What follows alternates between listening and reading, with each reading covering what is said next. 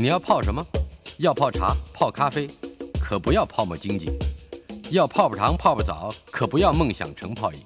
要泡菜、泡饭、泡妞、泡书本，就不要政治人物跟咱们穷泡蘑菇。不管泡什么，张大春和你一起泡新闻。台北 FM 九八点一 News 九八九八新闻台是今天进行的单元新闻搜查国际版。嗯，请到的依然是我们的老朋友资深媒体人林少宇。少宇啊，呃，大春好，还有各位听众朋友，大家好。俄乌战争仍然持续中，对，而且看起来不像是有呃马马斯看不到这个停火，嗯哼，或是这个收场的机会是在在哪里？拜登要访问欧洲了，拜登要访问欧洲了，然后他他现在应该在在已经出发了，他大概在台北时间的今天晚上就会这个这个。开始他的第一天的行程，他第一天呢要跟这个欧洲的三个组织，嗯举行这个会议，但基本上都是高峰会，欧盟高峰会，嗯，北约的高峰会以及 G7 的高峰会，是，这是他第一天的行程。那第一天，第二天呢，他要去访问波兰，那个波兰就是在这个乌克兰的邻国的一个国家，那交火前线呢，嗯，几乎是，对他会不会到前线，我们不知道，知道？可是他是他会去访问波兰，嗯。呃，那我们会，我们今天就讲讲他这这两天的行程。对，应该有个主题吧？呃，主题就是团结。嗯，因为他觉得在这个这个战争如果拖得越久，代表这个这个普京就不是这么容易会被团结，是一个是一个鼓励士气的话。是是，但是应该还有另外一个面向，就是如何针对普京或者俄俄国。对对对，他他那他有也有主题嘛？对。鼓他那个鼓舞鼓舞士气是有个考虑的，嗯，就是说为什么要强调团结？因为这事情这个战争拖得越久，那么就就间接的说明一件事，就是普京呢仍然能够顽强的抵抗西方的这个这个这个反击，嗯，然后呢，在这种情况之下，西方如果拖得越久，就表示西方会越越这个这个莫衷一是，嗯，然后呢就会有不同的意见出来。就可能会闹分裂，不管在什么样的政策上。嗯嗯。那么这他就要告诉普京说：“OK，我来了。然后呢，我做这些事情，把大家意见又统一了。所以现在西方又又可以在很多事情上，这个采取一致的步调或是步伐。嗯。那么这接下来就是要讨论，要要要讨论哪些事情是需要他出面。”或者他他有他觉得他应该要出面去统一大家的利意见，达成一致的共识。嗯，这个问题最主要最主要有两，就所以他这次去呃欧洲访问，最主要有两件事情。第一件事情呢是这个跟北北约商量如何加强现在这个这个对于呃乌克兰军队的协助或是援助。嗯，然后呢，第二是呃在这个战争结束之后如何加强。现在北约的这个跟跟这个俄国接壤的地方的这些边境的这个防务，嗯，那第二个第二第二个问题就更严重，就是因为现在既有的对于俄国的经济制裁措施，嗯，是有是是有两个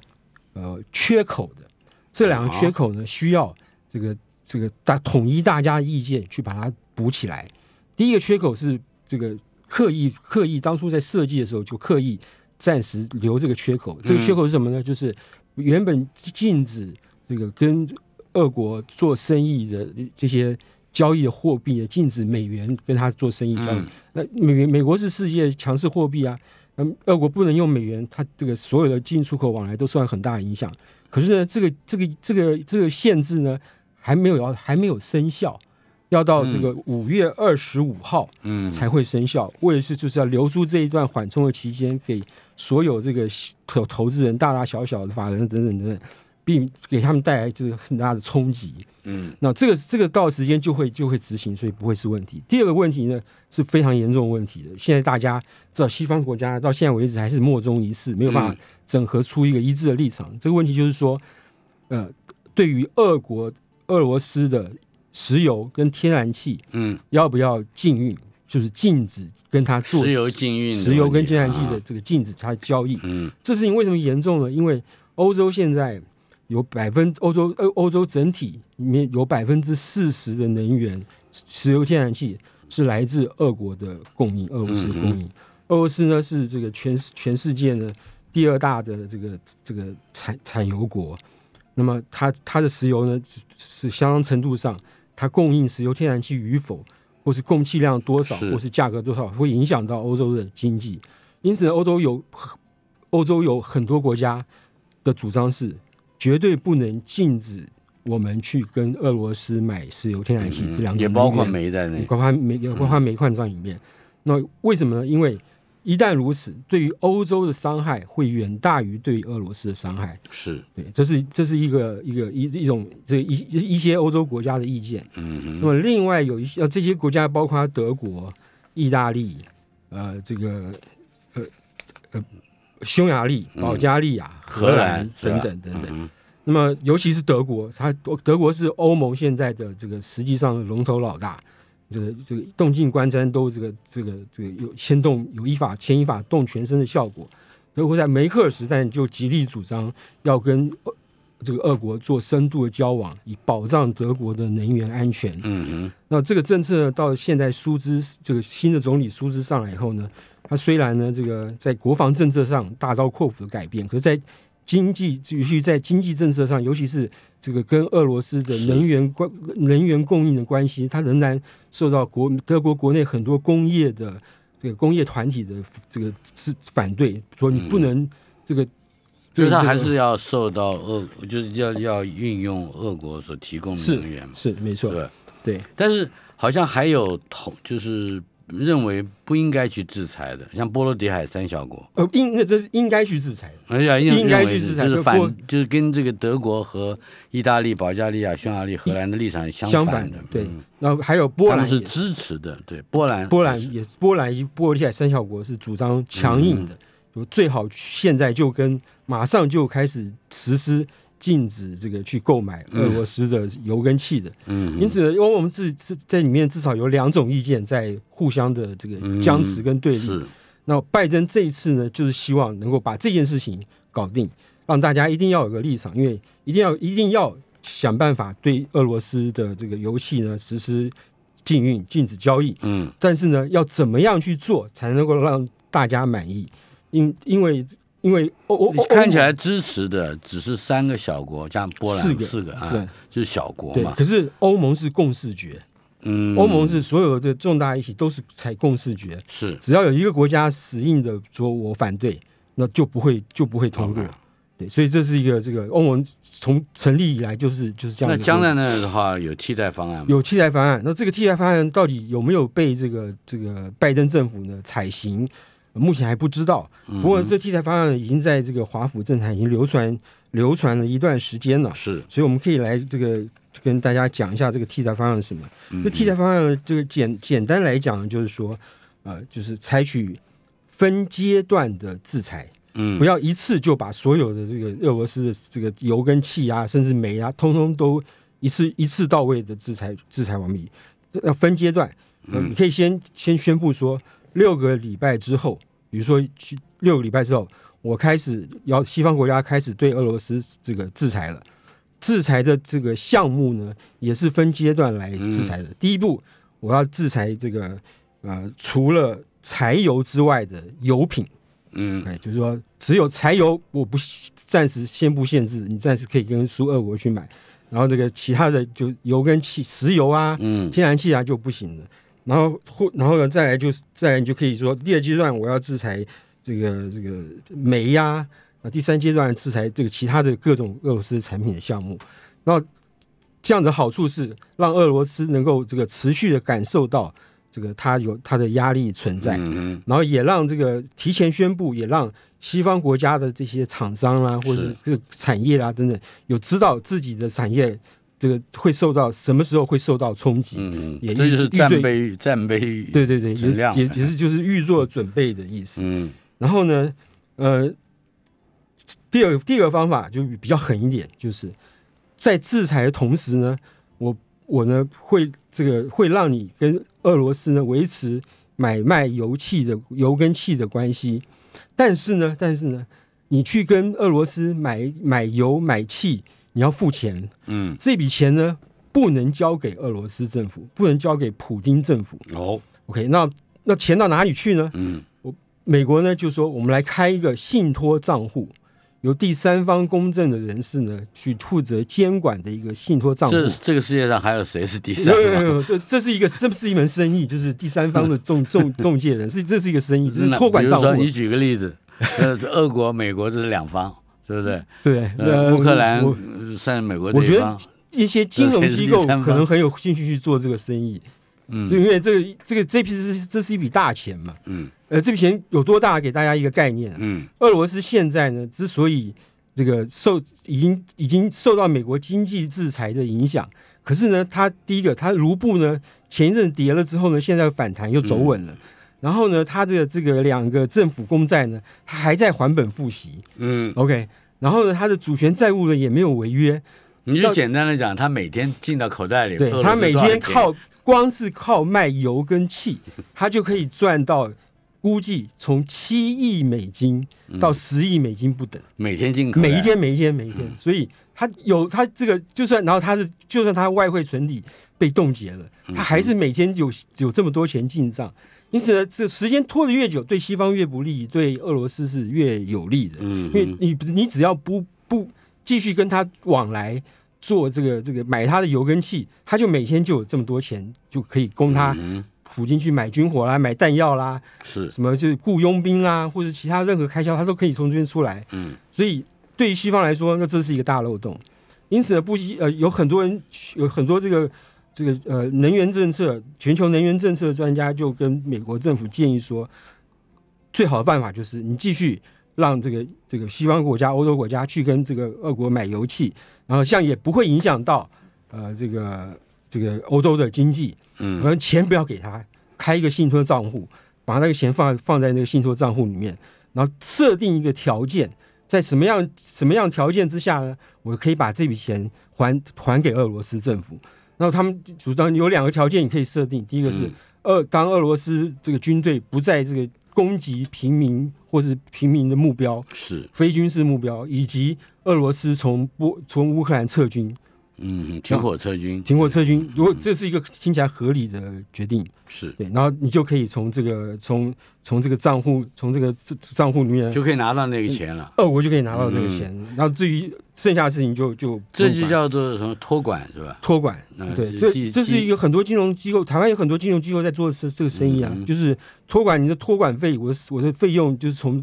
看你这个托管的金额是多少抽成嘛。总之就是有一个监管的第三方了。对对对对，那他的信用就压在这上面嘛。如果是出问题，那他银行的、他金融机构信用就就这个看法，也就是这个替代方案也已经曝光了嘛。哦，曝光了，曝光了。那那现在不知道有对策。对，可是曝光不知道美国会不会采行，嗯以及他会这个他他会不会有其他更聪明的办法？这我们我们现在不知道，要看这个拜登这两天在欧洲跟这个其他各国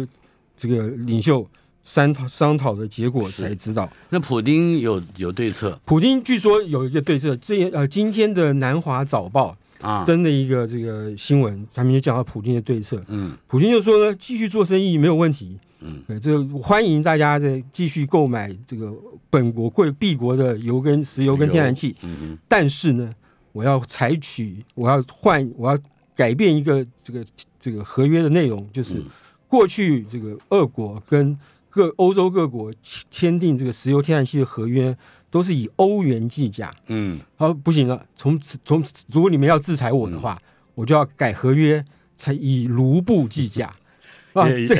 也 就是说，提高了卢，第一个是卢提高稳定提高的卢卢布的地位。对，而且对卢布显然会水涨船高。第二个，持有卢布国债的这个国家会很乐。对，那中国大陆。或者北京的央行应该会觉得这个还好还好还好，发 会会不会发我不确定。这钱毕竟还是俄，他就是他有部分的卢布，他还有一些呃俄国的外汇存底是用卢布存在北京的。嗯，那那部分钱他当然不能动用，是俄国的钱嘛。是，可他自己的手上的卢布，他我想他应该也会很高兴就发了。那那这个德国啦那些这些这些国家的这个经济部长觉得就就跟南华早报说。不对啊，这是很明显的违约行为啊！因为我们合约，不管是远期的合约，或是不管什么样、什么样、什么时候签订合约，都是用欧元计价的。那欧元结算，那你你不能说那个你是卖你是卖方，你要改就改。可是你碰到的是普京这个无无赖吧？这样说好。他说：“我今天是卖方，你不要不要就不要啊！就就够，你要你要要就就就得改啊！那你你在能源仰赖这么这么这么吃吃重的仰赖俄罗斯的情况之下，我觉得会有国家愿意改的。嗯，对。那这样子一来的话，那么对于这个西方国家缺口了，对，就变成一个另外一个大缺口了。嗯，那么你要你要你要怎么办？要去打压卢布的这个这个在汇市的行情吗？”还是就是你有什么其他的办法，让这些这个仰赖仰仰赖俄罗斯能源的这些国家能够少依赖一点，或是这个让他们不会吃亏等等。嗯，这就变成拜登的一个大难题。这也是这从现在的角从这个时间点看起来，似乎也是会影响这个战争的走向或者结果的一个很重要的因素。你提到战争两个字啊，我们还还没有谈到关于战争的问题。这个强化防卫北约的东面和北面，以及是欧盟对于整体而言，他们是不是拥有另外一种形式军队的这个反应和设计？呃，还有一个你刚刚提到了共视觉，这个欧盟必须要有共视觉。对我们刚才讲的这两个小问题，都都都是大问题，因为要有共识局。对，没错，谈一谈强化防卫北约东北。欧盟的这个秘书长呢，昨天已经宣布了，就是他这个在这个。这一场战争结束之后，欧盟呢会继会这个这个派兵，这个在这个这个呃波罗的海三小国以及这个罗马尼亚增加派驻的兵力，因为这些国家都跟俄罗斯接壤，这是已经这个是已经这个是确定可以做的事情了。那第二个事情呢是呃俄罗斯呢对不是呃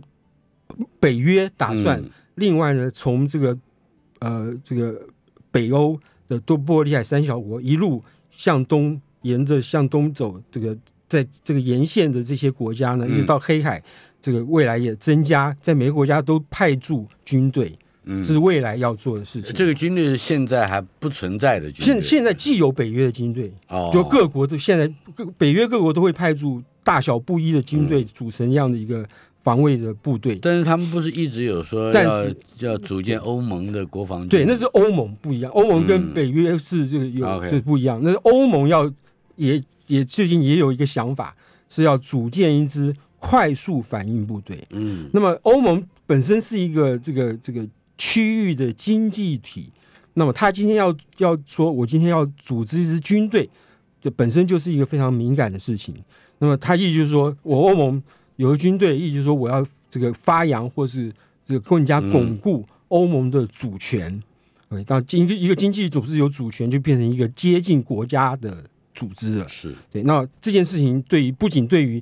呃欧洲或是对俄罗斯来说是非常敏感的事情，对于这个美国来说也是敏感的事情。然后原因很简单，就是因为欧盟一旦有了主权，有了自己的军队。他会不会再那么听话的听老大哥的话，听从美国的意建议或是意见？嗯，然后这个配合美国在这个欧洲的利益去做事，会不会越来越不乖？这是对美国来说是一个，也许短期不是问题，可是长期来说一定是一个问题的问题。对，那至于那个欧洲欧盟这个快速反应部队呢？因此在这个时候诞生呢，有一个意涵就是，既然欧盟。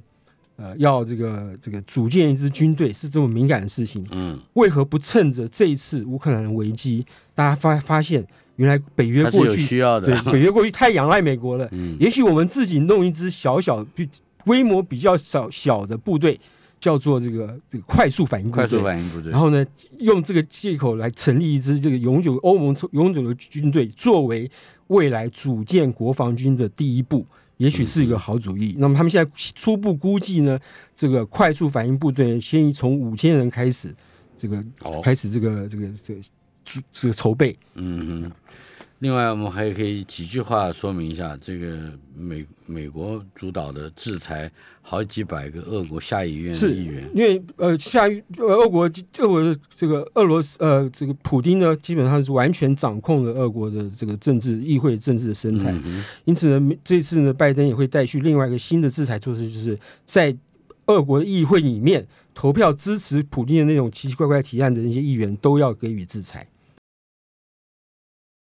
今天进行的单元，这个是林少宇陪伴我们来谈的新闻搜查国际版。刚才提到了这个对于制裁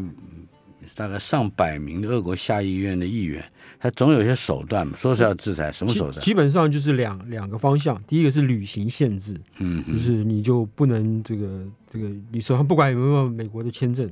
就不让你来美国了，嗯。第二个就是他个人财产的冻结。或是个人财产的使用上，跟银美国银行的往来啦，是，或是你要去想你在美国有资产啊，不管是什么样的财产，都冻结起来不让你使用。嗯，基本上是这两个。那这个这个这个制裁呢，是我觉得象征性的意味大一点，因为不每个议员的财产多寡不一，嗯，能够发挥，就算你全部议员都财产能冻结，对于这个整体这个战事的效果呢，也也不大。基本上是趁象征性的惩罚这些支持普京。方案的那些，不管是他这普京的自己的党或其他党的议员，只要你投票支持的，都都制裁。是。此外，呃，你刚刚讲到拜登这今天的行程，还有一个之后还有一个是访问波兰，访问波兰。嗯嗯，对，他在波兰呢，基本上是有几个目的啊。这第一个目的就是因为波兰驻有美有美军驻在波兰，他会去那边看，就是探视部队，然后呢，这个也会跟波兰的总统。这个举行这个会谈，波兰总统的这个这个照理来说，应该会跟他提出一些要求援助的的要求。我想他两边大家也已经讲好，这个应该会是从善如流是没有问题的。然后第三个呢，他会去他会去探视这个已经有大概好几有好几万人，好几万乌克兰乌克兰的难民，这个这两天都陆陆续续的跑到进入这个波兰去寻求这个这个这个。寻寻求这个波兰的协助，那波兰政府呢，在这一方面呢，这一次呢，他也这个非常大方的，这个完全开放边境，让这乌克兰的难民进入。嗯，就算你没有，这大部分人都没有没有这个签证或是合法的旅行证件啊你只要是乌克兰难民，就让你进来。是，然后呢，很多波兰民众呢，就或开这个或或。他们到达边境的这个这个，他们家离边境或近或远不一定，可能他们都开着车到边境去，手上拿一个大牌子，上面写着他这个他他是从哪里来，波兰哪个城市来的。就如果你对于这个我的我住的这个城市有兴趣的话，想要那些难民想要到到这个城市来住的话，请来我家。我还接待是观光 推广，可是他这基本上就波兰民众就纷纷纷很多都是自发去做这个事情啊，这一点看起来蛮感动。他们变成这个接待家庭，对接待家庭，而且是以家庭为单位，以家庭为单位，对。然后这很感人啊，对。然后波兰政府呢，这个也紧急的立法，就是规定说。那个一个接待家庭接待这个几位波兰的难民，每位难民乌克兰的难民。乌克兰难民，然后每每一个难民的，政府可以补贴你多少的一天多少钱的这个接待的这个费用，政府会帮你补贴，是。对，然后。基本上那个补贴的钱不是不是太多，可是就是这个意思。但是这已经算很够意思了。那我说我觉得很够意思。但是你相对于波兰，对于其他国家的难民，我们来说一说，就就就说，而且我我先把前面波兰这次政府的这个这个就很够意思的这个表现来讲一下，就是呢，而且他让这些乌克兰难民呢享有跟。波兰公民同样的权利，看病啦、健保啦，什么东西的，基本都有。就说，就完全就是因为你在逃难，所以我在在我把你当成自己人一样一样看待。是，可是呢，没很快的这些波兰政府呢，这个举动呢，就就也难也难免会就被拿出来检讨。检讨什么呢？从这个几年前开始的这个叙利亚的这个难民，这个大批的中中东的难民。大批的往这个欧东欧方面移动，想要逃离这个叙利亚的这个这个这个战祸，然后包括阿富汗这个这个嗯也出来难民，是包括这个亚西迪这个被这被扫这个屠屠杀难民，都往都往都往都都往那个东欧跑。可是呢，这个东欧那个时候国家呢，这个或是这个有严格的这个做这个量的管制，或是呢完全拒绝这个这些中东的难民进入他们的国家。波兰是当时。采取严严厉措施禁止难民入境的一个国家，是。然后他他那时候派军队站在边界上，然后看到有难民，因为难民就是想想尽办法进，为生命安全想尽办法要进入波兰，然后取到波兰，再到欧洲其他地方嘛。嗯哼。然后呢，他们看到以后就用就是荷枪实弹，不是去，当然没有去打他们，没有开枪，就是把他们推出边界之外。嗯，那时候是冬天冷，这个非常寒冷，就就然后呢，就有一些难民跟这个子女死亡。然后呢，那时候波兰顶多做到就是我帮你搭帐篷。嗯，冬天在那个欧洲这个冬天住在帐篷里面，就是没有没有没有暖气，那个这个也这个很多人就因此就是流离失所啊等等。嗯，那。大家要检讨说，你比较起来，为什么波兰政府在几一两年前对这个难民是这个同样都是人，都是小朋友，都是这个学生等等，这个做这么严厉的？和前倨而后恭，对，和前倨而后恭。那么唯一的一个解释就是，因为波兰是这个白种人。嗯，然后这个中东的难民是另外仍然是种族主义。我我我基本上看到很多的这个这个这个评论啊，说这次波兰政府当然让我们做这个觉得很感激，因为他照顾了很多难民。嗯嗯。可是为什么会有这种差别待遇出现？那这也许是一个是一个问题。这个问题也许不是现在可以应该现在拿出来讨论，不是一个好的时机。可是这个问题是永远都会存在的。尤其现在波兰政府。是这个右派的这个民粹主义的政府，嗯，的的主政政府，更更要耳提面命一下，耳提面命一下，嗯，是大家也有眼睛都看得到，呃，对，肤色不同的人，就我相信这个事情，不同的待遇，对这个事情是大家都看到，只不过是大家也许觉得这个时候不不会没有必要去戳这个戳这层纸就对了，嗯，好的，呃，接下来有一个题目是川普是谁的梦魇？川普是。是 每个人的梦魇，好像也不见得。你从那个民调的数字来看，我们待会儿会提到，是吧？对，没错。川普呢，这个最近呢，这个呃，因为他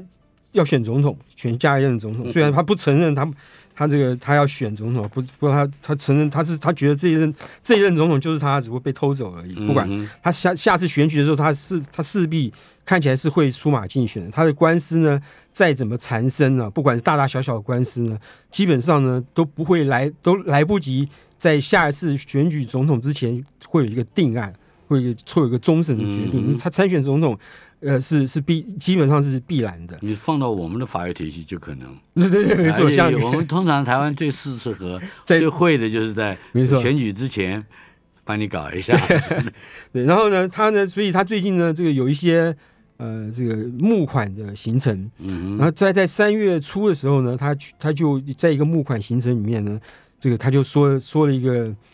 呃，说了一个想法，嗯，啊，这个想法呢，就是那时候因为刚这个乌克兰跟俄罗斯的战争刚开打打正正是这个火热正是炙热的时候，嗯，他说呢，普京呢，要是我还是当总统的话，普京绝对不敢这么这么强硬啊，这么嚣张，嗯，他说要是我是总统的话，我现在就会派。F 二十二战机去轰炸俄国，嗯，可是呢，我会把先叫国防部把 F 二十二战机呢上面的标志通通改成中共的标志，就就作为 就是派出派出这个空军，这是 talk show 里面的啊，这应该是 talk show 里面的段子，呃，对对没错，那种 step，对，他就说我就派出这个假的中华人民共和国的空军战人，也不会看飞着你的 F 二二十二啊。呃，这他是什么意思？他不懂啊。这这这照照照大春你的说法，他的他的这个教育程度就到娘胎嘛。这就是胎胎教了。对，所以这个这话讲出来以后呢，坐在底下那些这个这个来这个那个那些金主，当然哄堂大笑。可是呢，在这个坐在电机前面的这些这些这个观听众或看报纸的观众，我觉得至少有一些人会吓出一身冷汗。如果川普真的是总统，这个大家大家依照依照这个对川普个性了解，他不会是开玩笑，他搞不好是真的认真在讲这件事情。就恐怖的是有民调的支持，对，然后呢？是多少？然后呢？有后来有这个有民调支持呢，就是呃有做了一个民调，就是如你相不相信川普说的这个呃，如果他当总统的话呢，就会对普京会采取强硬的措施。嗯，有。一一般民众不分党派，一般民众大概有现在有还是有六十几百分之六十几的民众哦相信对他，他会比拜登强硬对。换言之是拜登比他软弱，没错。然后呢，如果用党派来说的话，共和党员或是这个支持共和党的这民众呢，有百分之八十三吧，就八十多，嗯，仍然相信他是会他是会对呃普京强硬的总总统。然后民主党呢，还有百分之三十几的这个民主党或支持民主党的美国民众呢，相信他是会支他是会对普京强硬的总统。那么，可是他会不会对普京强硬呢？这个，如果您如果大家这个呃比较熟悉川普的这个行事作风的，你发现这是很可疑的，因为他从头从一开从他在总统任内一开始到结束，他都对普京大加赞扬，嗯，他是一个这个这个明理的人啊，还有战略思想啦，然后他不会这个跟美国说谎，他没有在干扰美国的选举啊，他是我的好朋友啊，等等等，所以你凡是想出来这个好听的话。他都讲过了，你知道这个话很鼓励普京的。是啊，是啊，没错啊，对啊。所以普京不不会相信我的好朋友川普会对我这个这个会对我强硬的，不可能的事情嘛。就跟普大家不相信川普会对习近平这个另外一个他的好朋友会会怎么样强硬的是一样的。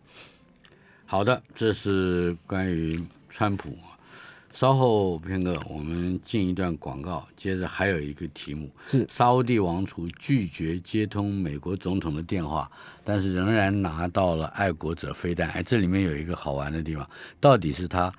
沙地阿拉伯到底先拿到了爱国者飞弹，然后还拒绝美国总统的电话，还是他接到了拒绝了美国总统的电话，但是依然拿到对这个爱国者飞弹？你你你会觉得是哪一个？我觉得应该是他这个他这个拿到了爱国者飞弹，对，然后再拒绝，对，这也蛮有胆识的。台北 FM 九八点一 News 九八九八新闻台新闻搜查单元国际版。林少宇在我们的现场，少宇，哎是，刚才我们提到了沙特阿拉伯的王储，是，也就等于实际的实际在掌权的人，对，拒绝接听美国总统的电话，对，但是他手上还是拿到了新的爱国者飞弹，对，然后这个故事要从这个先，我们先讲一下背景啊，这个美国呢，拜登总统上任之后呢，他这个急急切的想要把他美国在全球部署的重心从中东或是欧洲。转移到亚太来，它的印太战略就目的就在这里。可是呢，这个转移的这个过程呢是相当不顺利啊。这从乌克兰跟俄罗斯的战争呢，让他必须要去处理。他就现在在欧洲这个驻军呢，又回到这个当年那个冷战时期，接近冷战时期的水准。那是不是能够在战争结束之后又减少？现在还在未定之前。另外一方面呢？中东呢，他最想要刚开始说一直想要做的事情，赶快恢复跟伊朗的核协议谈判，让中东的事中东的事情少一点。可是呢，伊朗核协议谈判，因为伊朗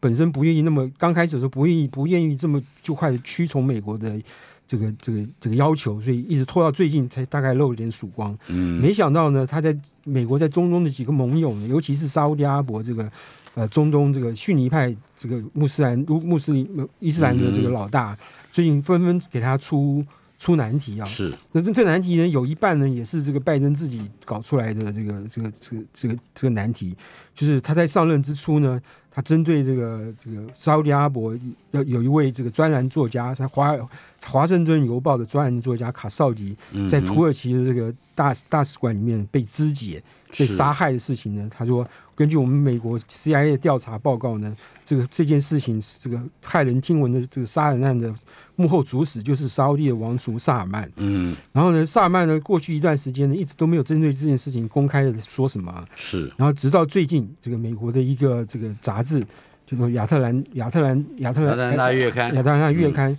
访问了这个萨尔曼一个非常一万多字的这个访问，非常非常长啊。他们就问到一个问题，就是说。这个自从这个萨卡绍吉事件之后，这个这个拜登说你是幕后杀人凶手，你是你你是你是怎么看这个怎么样这个看这个拜登的这个态度？他说呢，simply 很简单，嗯，I don't care。我根本不在乎，嗯，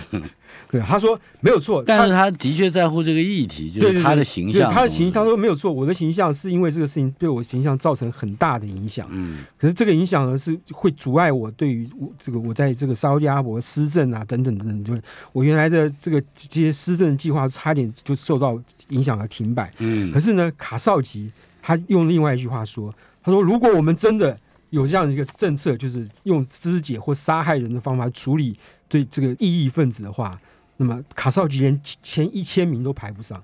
嗯，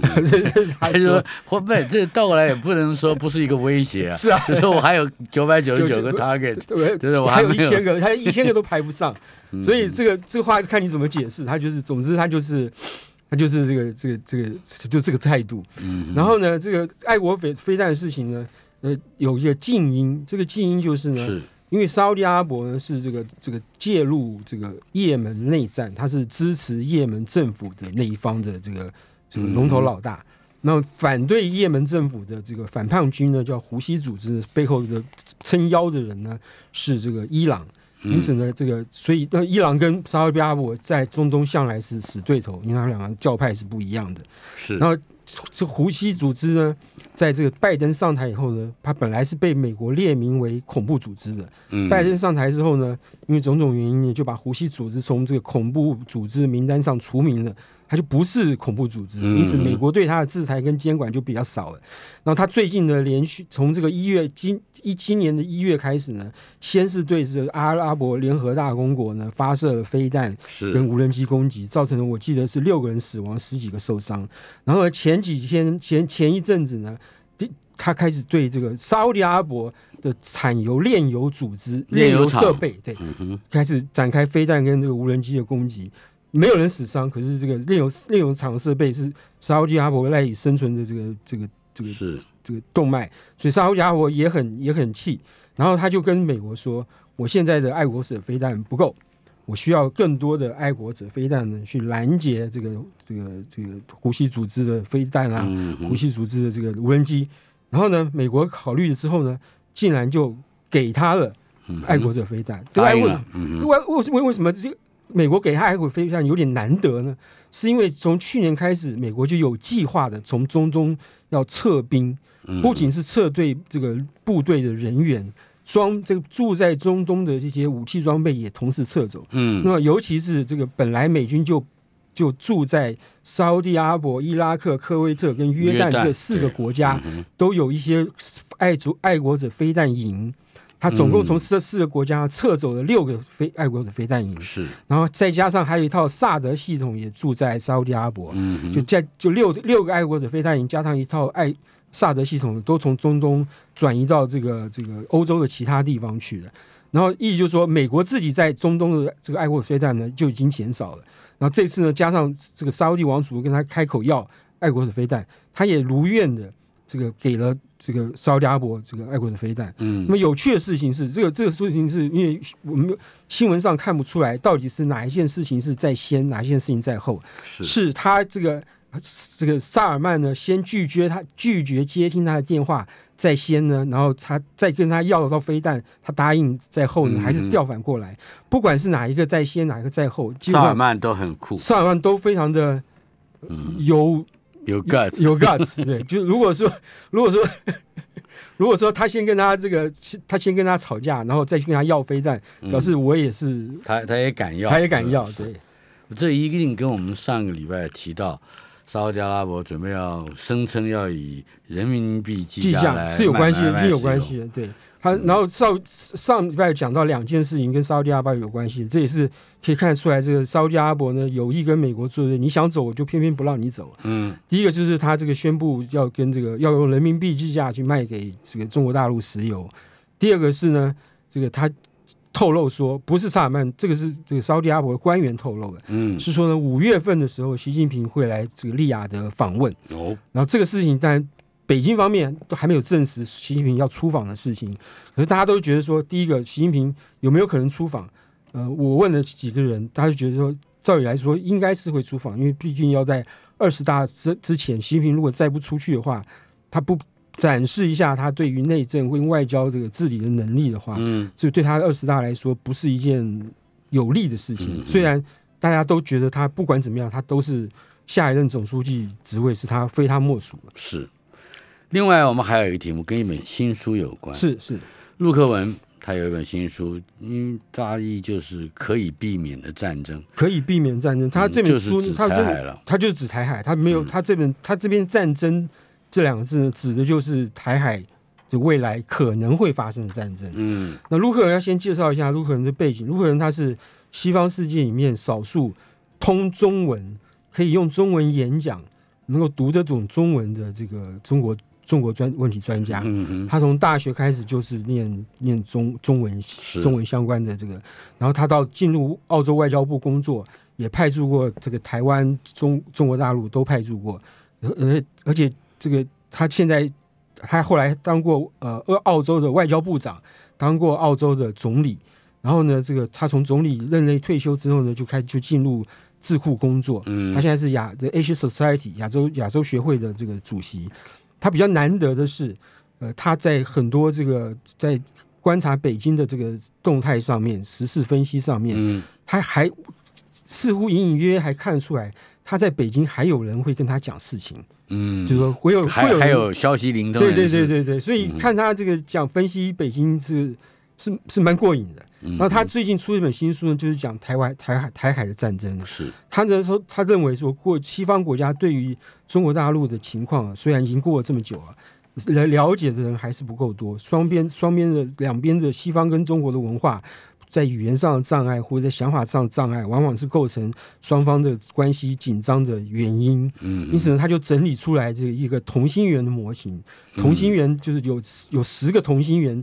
呃，从最内圈的同心圆一直扩大到最外圈的第十个同心圆，分别代表这个这个攸关中共最重要的利益之所在。最内圈的利益到最外圈的利益，从最重要到最不重要。嗯，那最重对于中共来说，最重要的利益就是中国共产党生存与否的问题，政权政权政权与否的问题。嗯，这是这是这这是他认为核心，对，是他这核心利益或者他红线是绝对。绝对不能碰，稍微在外圈一点，稍微在外圈。第二就是国家统一的问题，这就跟台湾、新疆、新疆，对对，就是你不你走的叛，对他来说叛离的